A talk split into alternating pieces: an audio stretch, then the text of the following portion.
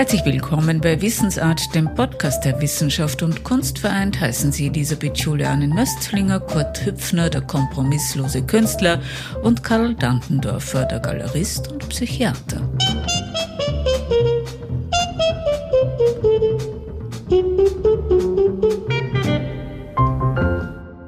Brancusi hat mich immer fasziniert. Konstantin Brancusi war ein rumänisch-französischer Objektkünstler mit Matisse, Léger, Duchamp und Modigliani befreundet. Kurze Zeit arbeitete er für Rodin, meinte aber, dass unter einem so großen Baum nichts wachsen könne. Brancusi trat aus dem Schatten heraus. Beeinflusst von afrikanischer und rumänischer Volkskunst fand er seinen eigenen Stil, schuf große Kunst. Kurt Hüpfner faszinierte dies Zeit seines Lebens. Ja, das stimmt. Das war eigentlich der Einfluss der Afrikaner, die ja aus Holz geschnitzt haben. Die sind nicht zum Rundherum gehen. Und mich hat das nämlich insofern fasziniert, wie wenn Sie halt einen Christus nehmen an, als, als Plastik, ja. Den mache ich auch nicht, dass man rundherum geht und ihn von hinten anschaut, ja. Den soll man auch nur von vorne anschauen. Also das hat mich fasziniert und das war einer der Gründe, warum ich mich mit denen dann beschäftigt habe. Als Brancusi sich bereits in der Kunstwelt einen Namen gemacht hatte, wurde Kurt Hüpfner in das Wiener Facharbeitermilieu hineingeboren. Es war eine Jugend im Schatten der Angst im Wien der Nachkriegszeit. Die Eltern standen dem Nationalsozialismus abweisend gegenüber. Die Mutter weiß die Kinderlandverschickung ihres Sohnes zu verhindern. Dadurch entging der 1930 Geborene der Umerziehung durch das Führungskader der Hitlerjugend. Kurt wächst in Luftschutzkellern und in der zerbombten Wohnung seiner Eltern auf. Dieses Wien wird für ihn und seine Altersgenossen zum Abenteuerspielplatz. Das surreal absurde Erlebnisumfeld prägt sich tief in sein Gedächtnis ein, wird sein künstlerisches Schaffen bestimmen. Aber nicht nur dieses bildhafte Wien prägte seine Jugend. Kurt Höpfner gelang es, trotz chaotischer Lebensverhältnisse intakte Kulturinstitutionen zu besuchen, sich Bücher auszuborgen.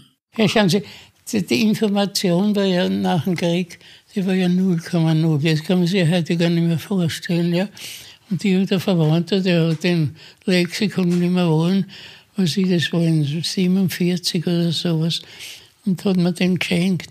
Und da war auch beim Munk diese drei Mädchen drin. Da habe ich das erste Mal so im Munk das gesehen. Ja? Und der hat mich sofort fasziniert. Und dann kam noch der Van Gogh dazu. Und so, ja, mit solchen rudimentären Resten, ja. Da hat sich bei mir das entfacht, diese Vorliebe für Kunst. Früh hat Kurt Hüpfner auch Strindberg für sich entdeckt, taucht in eine Parallelwelt ein. Die Ausbildung zum Gebrauchsgrafiker war sein Kompromiss, einen formellen Schulabschluss zu machen und diente der Beruhigung seiner Eltern. Der Sohn, so hofften sie, könne so einen Brotberuf ausüben. Ja, aber erfolglos. Ich bin auf die Grafische gegangen und habe gesagt, na, da muss ja was verdienen. Ja. Und da bin ich dorthin gekommen und dort hat man müssen Schrift machen und was weiß ich, so Plakate und so. Sie müssen denken, das war 47. Das war eine Katastrophe, muss ich sagen. Da sind auch von, vom Militär noch zurückgekommen, die dann da umgesattelt sind und Grafiker geworden sind und so. Und, und diese Leute waren ja alle so noch vom Dritten Reich angekränkelt, ja. Ich will nicht sagen, dass ich ein Antifaschist war, aber ich habe mit den Leuten natürlich überhaupt nichts anfangen können, ja. Und da ist natürlich eine Feindschaft entstanden, so weit, dass man sich nicht einmal mehr gegrüßt hat und, und was weiß ich alles, ja. Die heutige Grafische ist ja ganz anders, ja, die kann man nicht vergleichen. Aber nach dem Krieg war das leider so. Kurt Hüpfner war Außenseiter, getrieben von Bildungshunger und künstlerischer Entfaltung. Bis zu diesem Interview im Frühjahr 2022 hat sich daran nichts geändert. Mürre Salzmann hat einen Werkkatalog mit der Lebensbeschreibung des Künstlers herausgegeben. Darin beschreibt der Kunsthistoriker und Kunstpädagoge Dr. Peter Stasny ausführlich Werk und Leben von Kurt Hüpfner. In diesem Wissensart-Podcast kommt der 92-Jährige selbst zu Wort und erzählt über seinen künstlerischen Lebensweg, erzählt, wie er sich dem Kunstbetrieb entzogen hat und sich selbst treu geblieben ist. Er habe, so sagt er, nur für sich selbst gearbeitet. Nur für mich selbst. Dann bin ich immer älter geworden und dann haben wir gedacht, naja, wenn du dich jetzt nicht kümmerst, dann landet das Ganze in einem Müllcontainer. Ja? Weil wir kennen ja kein Mensch nicht. Sie haben ja dann eine tolle Ausstellung im Belvedere im 21er Haus gehabt. Ja. Was hat das bedeutet für Sie? Naja, wissen Sie, ich will nicht undankbar sein, aber künstlerisch was mir gar nichts. Nichts. 0,0. Waren Sie nicht ein bisschen stolz auf sich selbst auch? Naja, schauen Sie, wenn man Sachen macht, die man nicht bewusst macht. Ja, ich habe ja keinen Strich gemacht, den ich bewusst gemacht habe. Ich habe zum Beispiel angefangen, was ich um zwei Nachmittag mit dem Malen, ja. Und dann was ist drei, dann also zum Dämmern angefangen und so. Und zwar immer nur ganz mit der Nase auf der Leinwand, also nie das Kontrollieren, das Ganze, ja. Ich habe mir nie gewusst, was ich mache, ja. Und wenn das dann fertig war, so hat es dann gemacht, habe ich gewusst, aha, weil länger wie ein Nachmittag habe ich nicht braucht. Ja, das hat müssen in einem Nachmittag in einem Zug fertig sein, ja. Und da weiß man ja nicht, was man tut. Ja. Wissen Sie, genauso ist ja für mich die Technik, die malerische Technik, besteht nicht, indem man da jetzt die alte Meister nachmacht oder so, das ist auch Verdienst für uns, ich will nichts dagegen haben, ja. aber für mich war es nicht tauglich. Ja. Ist das bei den Skulpturen ähnlich gewesen? Ja, ist so ähnlich. Aus welchem Material haben Sie die Skulpturen gemacht? Entweder Gips oder Holz. Natürlich, Gips geht es schneller, weil das kann man leichter abschauen, Holz braucht länger, ja. Aber handwerklich habe ich ja fast keine Ahnung gehabt davon, ja. Und zwar habe ich das ja so gemacht, wenn das Gips war, habe ich mir einen, Karton besorgt, vom Großmarkt, so einen viereckigen, ja. Den habe ich mit Gips angefüllt, dass ich einen Quader gehabt habe. Und aus dem Quader habe ich das dann herausgemeißelt. Also ich habe das nicht so mit den Fingern. Ja, wenn ich mit Ton gearbeitet habe, das ist ja wieder was anderes. Aber Gips ist eigentlich wie wenn ich mit einem Stein arbeiten. Weißt du, genauso. Und man sagt natürlich ganz einfach, naja, man Gips, das ist einfach, wenn du die erst ein bisschen wieder ein Gips dazu. Das ist nicht wahr. Also bei mir war das nicht so. Ich habe müssen an jeden schlagen müssen mit, mit dem Hammer und überlegen, weil wenn ich mich geirrt habe, das, das kann man nicht ersetzen. Verstehen Sie, dann ich das müssen wegschmeißen. Das Normalste ist, dann gibt's auch, ich habe drauf und, und, und besser das halt aus. Das ist nicht gegangen. Da habe ich das ganze Gefühl für Balance und, und alles verloren. Ja. Und beim Holzen, da muss man sich sowieso aufpassen. Ja. Da kann man zwar auch was leimen und dazu picken und so, aber das habe ich nie gemacht. Natürlich bei einer Plastik braucht man länger als wie ein Nachmittag. Das ist klar, schon rein technisch. Nicht? Man schrieb bereits die 1970er Jahre und Kurt Hüpfner hatte einen gänzlich individuellen Stil entwickelt, magische Geschöpfe erschaffen, von denen jedes eine eigene Geschichte erzählt. Ich habe eigentlich zuerst gemalt und dann bin ich auf Plastik übergegangen. Das Taktile, das hat mich angezogen, weil gerade die Malerei von mir aus gesehen, spürt man es ja nicht, ja. Aber plötzlich, das Plastik, das hat noch was in der Hand, das ist taktil, ja. Das hat mich natürlich angezogen. Haben Sie da jemanden gehabt, der Sie inspiriert hat? Ja, mich hat damals sehr beeindruckt, der Brancusi zum Beispiel. Ja. Der hat mich sehr beeindruckt. Der war eigentlich der Hauptmeister von mir, obwohl er wenig Verwandtschaft gehabt hat. Aber er war doch abstrakt. Gab es sonst auch noch Künstler, die Sie faszinierten? Der Großmeister war für mich der Matisse. Der war ja sehr methodisch. Zum Beispiel die Federzeichnungen, die er da gemacht hat, nur die Linien, die haben mich natürlich begeistert. Ja.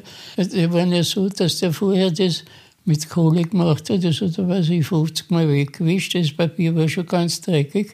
Und dann hat er diese paar Linien, die hat er sich gemerkt, und dann hat er eine Feder genommen und hat das Ganze auf anderen Papier nur gezeichnet. Ja. Also das war dann seine Methode. Ja. Also eine ganz andere Methode wie von Picasso oder sonst andere, ja, die ja ganz anders gearbeitet haben. Aber der Matisse war für mich, ist auch heute noch, ja, handwerklich ist er für mich eine Größe. Ja. Nehmen wir ein Schwarz. Ja. Sie nehmen eine schwarze Farbe und schmieren sie auf eine weiße Leinwand. Ja. Und Sie werden merken, dass das komischerweise eine Leichtkraft entwickelt.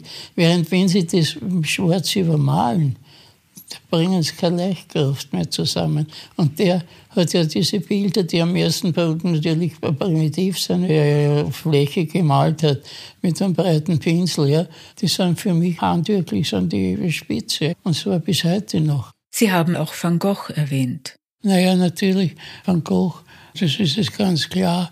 Cézanne, ja, den hat man das erste Mal in 47er Jahren, da hat es eine französische Ausstellung gegeben französische Mal nach heutigen Begriff wäre die armselig gewesen. es waren ja nicht viele Sachen und nicht die Hauptwerke. Ja. Aber für damals war das eine Sensation. Und da waren auch von Van Gogh natürlich Sachen, das Zimmer und, und das hat mich sehr beeindruckt. Und, und dann möchte ich noch was dazu sagen. Das, was mich stilistisch natürlich geprägt hat, das war während dem Krieg. Und zwar nicht jetzt, da, was ich da, so, als, als Soldat war ich ja nie. Ich bin da gerade noch durchgerutscht, ja, mit 15 Jahren, ja. Aber es war das, verstehen Sie, was, was mich interessiert hat an den, Wien ist ja bombardiert worden, wir hatten ja Luftangriffe, ja. Aber mir hat auch nie interessiert oder hätte das wiederholt, irgendwann, obwohl ich selbst das Haus wo ich drin war, getroffen war und, und so. Aber es hat mich nicht interessiert. Was mich interessiert hat, war vorher. Verstehen Sie? Wenn der allein, da waren die Straßen ganz leer und, und kein Mensch war auf der Straße, das hat mich fasziniert. Genauso wie bei einem Kriminalfilm interessiert mich eigentlich nicht die Story oder was, sondern das, was nachher ist. Das, das hat mich interessiert. Und im Krieg, man darf ja nicht vergessen, ich war ja auch in einem Luftschutzkeller, da sind ja andere Leute auch noch gewesen. Ja. Und also so ein, das sehr entscheidend war für meine Ästhetik, wenn dann natürlich die Bomben gefallen sind und dann sind die Leute natürlich haben sie aufs Dreht gehauen und dann, das hatte ich unästhetisch empfunden. Ich wollte das nicht. Ich hätte diese Leute am liebsten umgebracht, weil sie mich gestört haben. Also das, ich weiß nicht wieso, aber es war so. Was mich interessiert hat, war eigentlich das, was nicht ist, das Außerpersönliche. Ja? Das hat mich interessiert. Dieses Fluidum, und das ist auch bei dem Valadon in seine Bilder, diese Loire-Landschaften besonders stark, ja, diese Ufer. Ja? Da glaubt man ja, was ist da irgendwas passiert? Das passiert was. Es passiert aber nichts. Das war entscheidende ästhetische Erkenntnis, dass natürlich nicht die Action das Wesentliche ist, sondern was vorher, danach, was vorher ist. Eine Ahnung ja, des Kommenden, ja, wenn es noch so schrecklich ist, aber ohne bildliche Entsprechung. Ich habe mir das nicht ausgemalt dass die Leute da jetzt da Angst haben oder was ich oder was riechen müssen und so. Das, das hat mich nicht interessiert. Mich interessiert eigentlich nur diese Momente vorher, die absolut leer waren. Bei Valaton ist das besonders stark zum Vorschein gekommen. Cézanne hat solche leeren Sachen, ja. Van Gogh seine besten Sachen auch.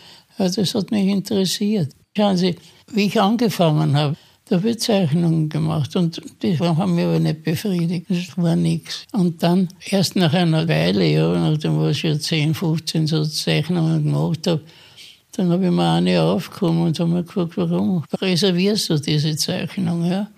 Und das war ganz klar. Ich habe nicht gewusst, dass ich das mache. Verstehen Sie? Man hat ja bestimmte Vorstellungen. Wenn Sie einen Zeichenstift in der Hand haben, sagen Sie, na, ich will am Fenster zeichnen oder was weiß denn irgendwas. Ja. Also Sie haben es einfach genau. ganz im Flow laufen lassen. Genau. Ja. Und dann später bin ich dann drauf gekommen, wenn Castaneda, da gab so einen Ausdruck, zum Beispiel den inneren Monolog einstellen, dass das das, das Wesentliche ist. Der Castaneda, damals, wie er da erschienen ist, war sich sehr beeindruckt. Und das war eigentlich etwas, was, was ja bestimmend war. Schauen Sie, es war ja auch so, wenn ich zum Beispiel ein Bild, ich habe nie an einem Bild länger als ein Nachmittag gearbeitet. Das müssen fertig sein. Ja. Ich habe am Mittag angefangen ja, und habe dann ab und zu so, dass ich nicht einen Strich gemacht habe, dann zurückgegangen bin, ob das beurteilt, ja, das kannst du lassen, dann kommt der nächste Strich und das so zusammen, sondern es muss in einen Zug gehen, ohne dass ich das kontrollieren kann. Das war wesentlich. Peter Stasny schreibt im bereits erwähnten Band mit Werken von und Texten zu Kurt Tüpfner, dass das Aufbrechen traditioneller Repräsentations-, Zeichen- und Wertsysteme in der Kunstavantgarde Anfang der 70er Jahre Hüpfners bereits problematisches Verhältnis zur Wirklichkeit nur noch verschärft zu haben schien. In diese Zeit gehört auch die Bobart. Ja, das mit dem Pop Art, das gab es damals im Museum, eine Ausstellung Pop Art im 20er Haus. Und die war natürlich für mich insofern eine Sensation, weil ich das erste Mal gesehen habe, dass ich, da kann, Sie können das mischen, nur einen alten Meister mit einem modernen. Das ist nicht stilistisch festgelegt. Wissen Sie, kein, kein Stil. Das hat mich angezogen. Weil dann Stil verpflichtet, das war nichts für mich. Das Faszinierende am Kurt Hüpfner ist, dass ich bei ihm von Anfang an den Eindruck habe, und je länger ich ihn kenne, desto mehr ist dieser Eindruck gefestigt, dass bei ihm die Kunst tatsächlich aus einer Form von unterbewusster Bereitschaft herauskommt. Universitätsdozent Dr. Karl Dantendorfer, Galerist, Facharzt für Psychiatrie und Neurologie in eigener Praxis, zu Kurt Hüpfner er muss arbeiten, er braucht äh, keinen Auftraggeber, er braucht kein Ziel. Mhm. Er hat mit seiner Kunst, soweit ich es beurteilen kann, nie irgendein kommerzielles Ziel verfolgt. Und wie er gesagt hat zuerst, er hat halt überlegt, wenn seine Kunst niemand findet, dann wird sie halt weggeworfen werden. Er hat für sich gearbeitet und aus sich heraus und das ist das unglaublich Faszinierende. Kurt Hüpfner. Mit den Herrn Tantendörfer verfahren. Das, das Ganze war eine Galerie, die eigentlich dazu da war, dass sie zum Beispiel Künstler, die aus irgendwelchen Gründen aus der Bahn geworfen sind, das ist keine psychische Erkrankung oder sonst irgendwas, dass man denen wieder helfen wollte zu ihrer normalen Laufbahn. Ja, das war der Zweck von den Ganzen. Und die hatten einen Leiter, das war ein Pole, Tschechowiak, und der hat das eigentlich in die Wege geleitet, die Bekanntschaft mit den Tantendorf. Sage, ja, soll ich mit denen in Kontakt? Und ich sage, ja, das sagst du eine Psychose, jeder hat heute eine Psychose. Und so bin ich hingekommen und habe so geplaudert und der gesagt, hat, der Herr Tandendorfer, also was Sie da erzählen, das ist ein bisschen, was wollen Sie wirklich von mir? Ja, und da habe ich Fotos gehabt von Plastiken und Bildern und habe ihm die gezeigt und die haben ihm gefallen und damit ist das Ganze, in, eigentlich der Tschikowiak und der Professor Dantendorfer, wir waren eigentlich die Urväter ja, von mir. Ja. Also ich korrigiere, ich habe sicher nicht gesagt, dass irgendwas am Kurt Hüpfner absurd wäre, sondern absurd war, dass er versucht hat, zuerst äh, zu sagen, er leidet an einer Psychose. Also ich habe einen selten einen gesunderen Menschen kennengelernt als den Kurt Hüpfner. Eine Psychose hat er sicher nie gehabt und deswegen habe ich gesagt, er passt natürlich und er hat damals natürlich prinzipiell nicht unbedingt in eine Art Brütgalerie gepasst, weil das, was er macht, ist nicht Art Brüt. Aber wir haben uns dann ganz schnell darauf geeinigt, dass wir ihn großartig finden, auch wenn er nicht psychisch krank ist und das war dann der Beginn unserer Freundschaft. Eine Freundschaft, die zu einer intensiven Auseinandersetzung mit dem Werk von Kurt Hüpfner seitens Karl Dantendorfers geführt hat und zu einem Symposion im Schloss Eigen in Salzburg. Kurt Hüpfner hat dafür seinen Lebenslauf verfasst, der, Zitat, für Plausibilität deiner abseitigen Existenz sorgen soll. Geboren 1930 in Wien. Obwohl das Interesse der Malerei gilt, Besuch der grafischen Lehr- und Versuchsanstalt, komme ich bald zu der Einsicht, als Gebrauchsgrafiker nie Fuß fassen zu können. Schriftphobie. Frisste in der Folge das Dasein als Zeitschriftenillustrator und Karikaturist, gelegentlich auch als Hilfsarbeiter. Als sich Anfang der 60er Jahre die finanzielle Situation bessert, erwacht der alte Ehrgeiz wieder. Unter anderem malte ich ein Bild 128 mal 128 Zentimeter groß, weiß und leer. Die krankhafte Verstiegenheit des Winters. Von da ab hätte ich am liebsten bis in alle Ewigkeit leere weiße Bilder gemalt, der Zangenbewegung vom Fleisch und Bein entzogen. Die Malerei war kein fliegender Teppich mehr, auf dem man reisen konnte, sondern ein Begräbnisplatz für Farbe und Linien. Nun, sich kein Bild zu machen, setzt voraus, mit der Würde der Anonymität ausgestattet zu sein. Ich lag in meinem Zimmer auf dem Bett, blattgedrückt wie eine Wanze von den Tatsachen. Die Dinge schwitzen Langeweile aus, die Konturen waren schweißnass, wie ausgequetscht, und dieses unübersehbare Feld der Langeweile präsentierte sich Tag für Tag. Nach einer gewissen Zeit wuchs eine Art Flaum auf der Haut, trocknete aus und verkrustete. Ich war sozusagen eingegipst in die Gegenwart wie ein Vogel in seinem Ei, und ich begann die Welt nach einem schwachen Punkt abzuklopfen. Der Not gehorchend verlegte ich mich auf den Diebstahl von Bauholz. Jeder wahre Künstler ist ein Dieb. Mir blieb kein anderer Ausweg als einen gestohlenen Holzpfosten, in dem sich Weisheit verewigt hatte, blind wie eine Fledermaus zu einem Fetisch zusammenzuhacken, dabei ganz Ohr, nur von Schallwellen dirigiert mit Seegras aus einer gestohlenen Matratze komplettiert und mit bemalten Wäschefetzen auf Rahmen genagelt, verfügte ich nach einer gewissen Zeitspanne über eine Anzahl von Bildwerken, darunter auch Omen. Ein Omen ist das Los, das uns zuteil wird, unverknüpft mit der argumentativen Beweiskraft des reflektierenden Bewusstseins das substanziell nicht verwertbar ist. Neubeginn mit Naturstudien und nach Modell, um nicht mehr den Depressionen ausgeliefert zu sein. Erfahrung mit automatischen Zeichnungen einer Praxis, die auch in der Zukunft beibehalten wird. Verfertigung im Winter 1962-63 der ersten Plastik aus Gips kombiniert mit Seekas. In der Folge entstehen eine Reihe von bemalten Holzreliefs. Anfang der 70er Jahre Kontakt mit der Galerie in der Blutgasse, welche in der Folge eines Wechsels in der Leitung im Sand verläuft. Hänge alle Bestrebungen an den Nagel, werde Hilfsarbeiter und schließlich Privatchauffeur schlittere in immer ärgere Depressionen, quittiere nach einem Jahr den Dienst und unternehme einen neuen Anlauf, wieder mit Naturstudien, der sich allerdings als sehr schwierig gestaltet. Die Geldfrage spielt wieder eine Rolle. Malerei intensiv ausgeübt war zu teuer. Konzeptart kostete fast nichts, stellte sich aber als Holzweg heraus. Blieb die Verfertigung fetischartiger Figuren aus Bauholzresten, Seegras und Vogelfedern. Auch Gips kam in Frage. Um 1980 weniger Depressionen, die Malerei beginnt wieder eine Rolle zu spielen. Anstelle von Abfallholzfetischen tritt die Lindenholzskulptur und die Imitationen von Steinbildhauerarbeiten durch Herausschlagen von Figuren aus gegossenen Gipsblöcken. Anfang der 90er Jahre beenden Beschwerden der Nachbarn wegen Lärmbelästigung diese Periode und zwangen zu einer lautloseren Beschäftigung, Hinwendung zur Malerei und zum Modellieren in Ton. Wenn Kunst beschreibbar ist, wird sie an das Fußende des Bettes gekettet, wo das Wort missbraucht wird. Die Ideologie brütet ein Windei. Aber ich engagiere mich nicht. Ich habe meine Götzen gefunden, die dem Nichts seine Tarnkappe entreißen und als Wirklichkeit bloßstellen.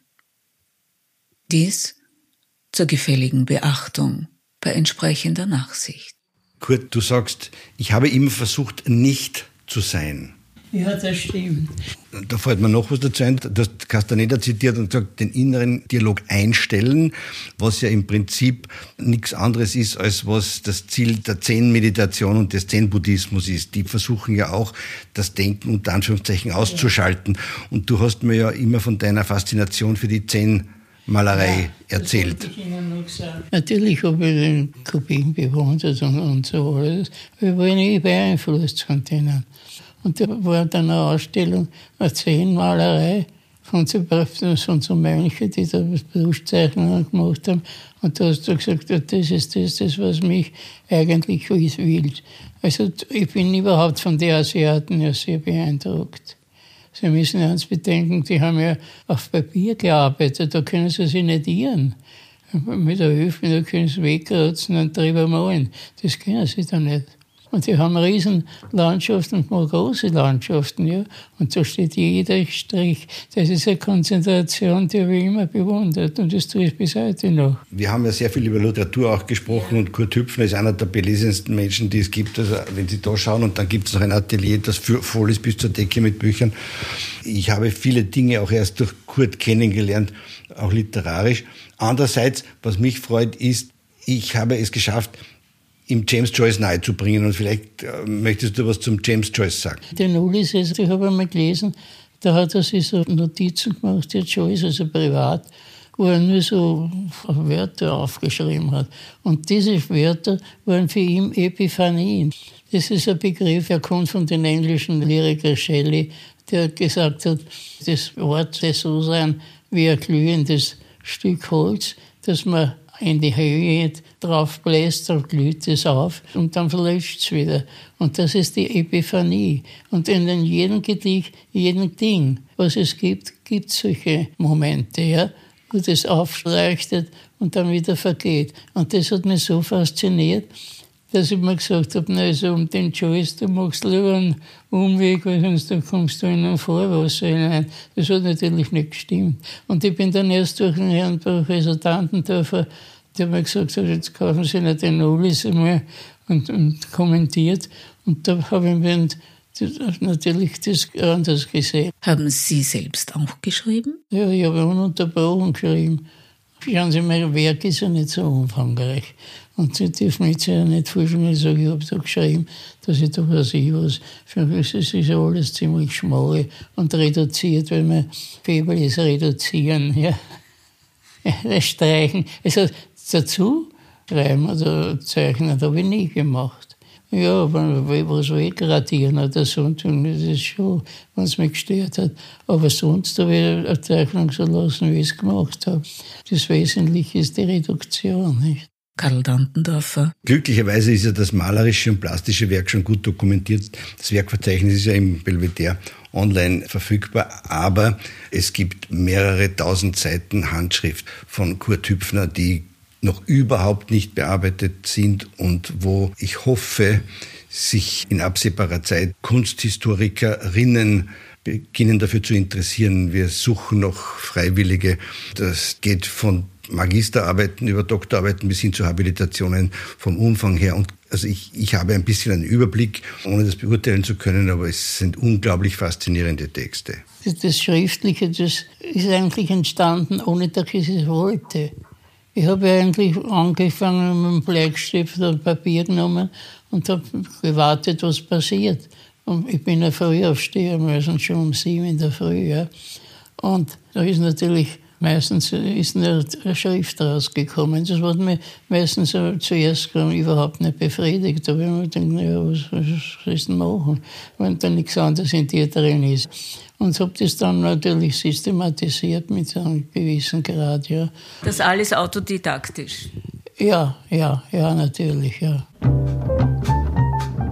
Kurt Hüpfner, der kompromisslose Künstler und sein Galerist Karl Dantendorfer im Gespräch für Wissensart, dem Podcast der Wissenschaft und Kunst vereint. Das ist nichts verschwinden, das ist natürlich von mir eine Obsession. Auf bald, sagt Elisabeth Juliane Nöstlinger.